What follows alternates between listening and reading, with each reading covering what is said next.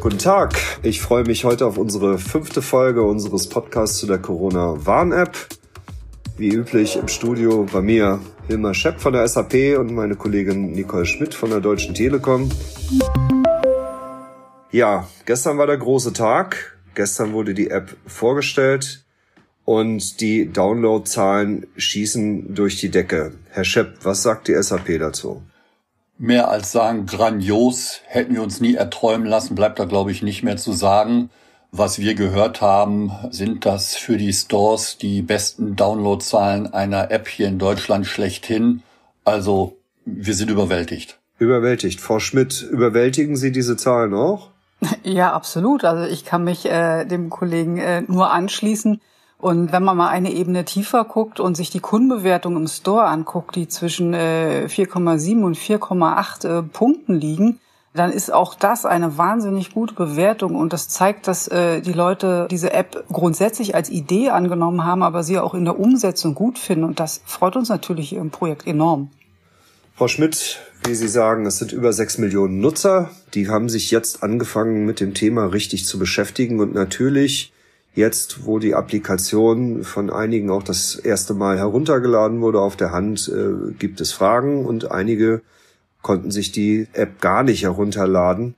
Nutzer von alten iPhones beispielsweise, Herr Schepp, sagen Sie uns, warum funktioniert das Ganze nicht mit alten Smartphones? Also im Falle von Apple müssen wir sagen, ist diese Schnittstelle ja implementiert worden in das neue Betriebssystem oder umgekehrt in die neue Betriebssystemversion Nummer 13.5, ich sage jetzt mal Punkt X, weil mittlerweile ist auch 13.5.1 äh, auf dem Markt. Und das bekommen laut Apple eben alle Apple Smartphones ab 6S, die darunter nicht. Das hat auch etwas mit der Leistungsfähigkeit zu tun, aber letztlich ist das dann auch eine Entscheidung des Herstellers. Bei Google verhält es sich so, dass das Betriebssystem Android ab der Version 6 unterstützt wird.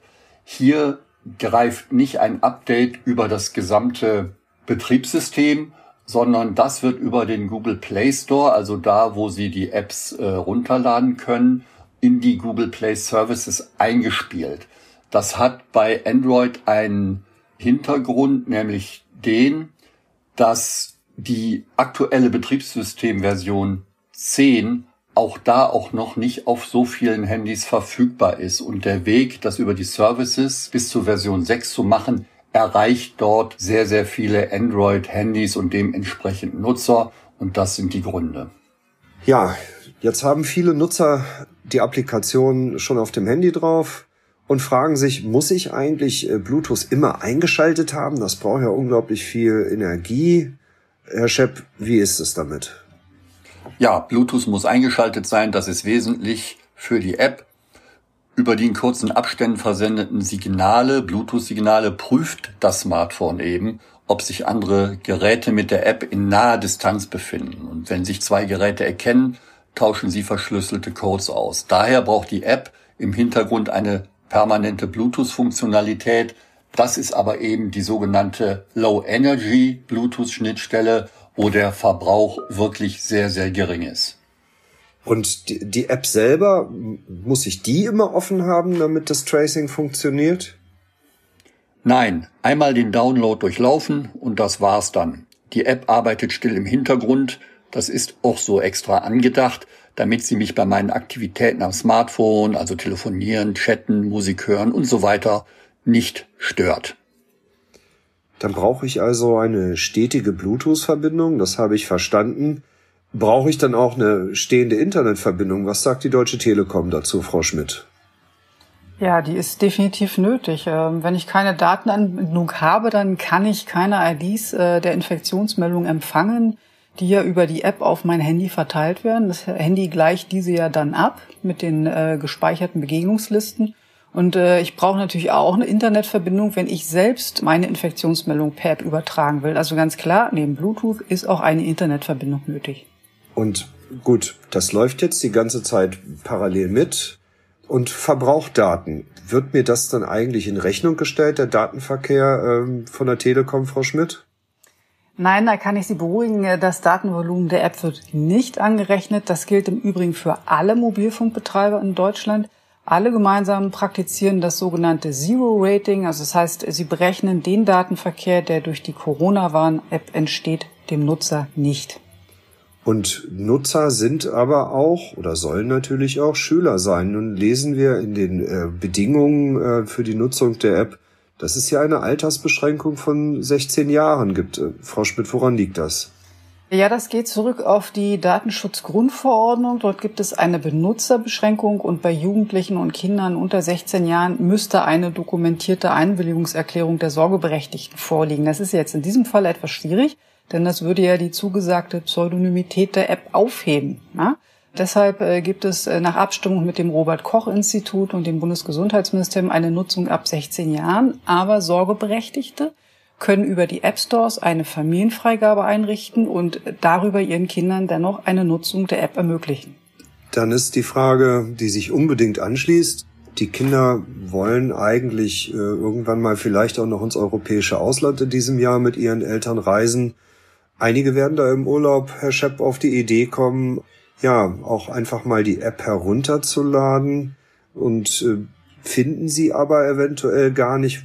Können Sie kurz sagen, wo liegen im Moment die größten Hürden dabei, die App überhaupt in den Stores zu finden?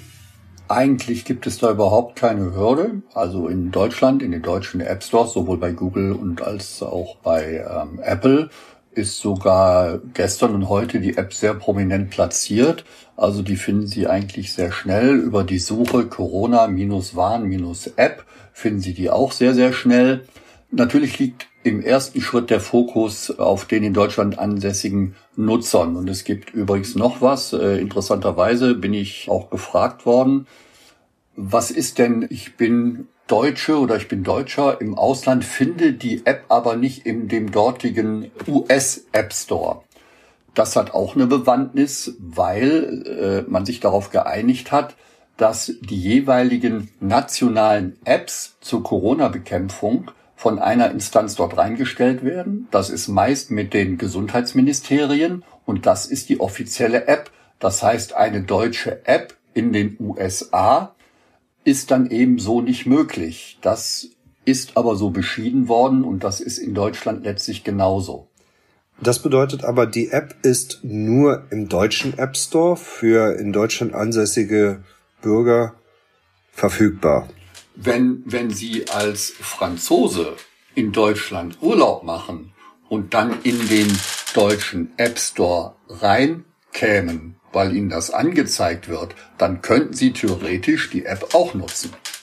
Aber sie ist äh, zunächst im ersten Anlauf dann auch erstmal auf Deutsch, aber andere Sprachen wie auch Französisch sind ja für die Zukunft auch geplant.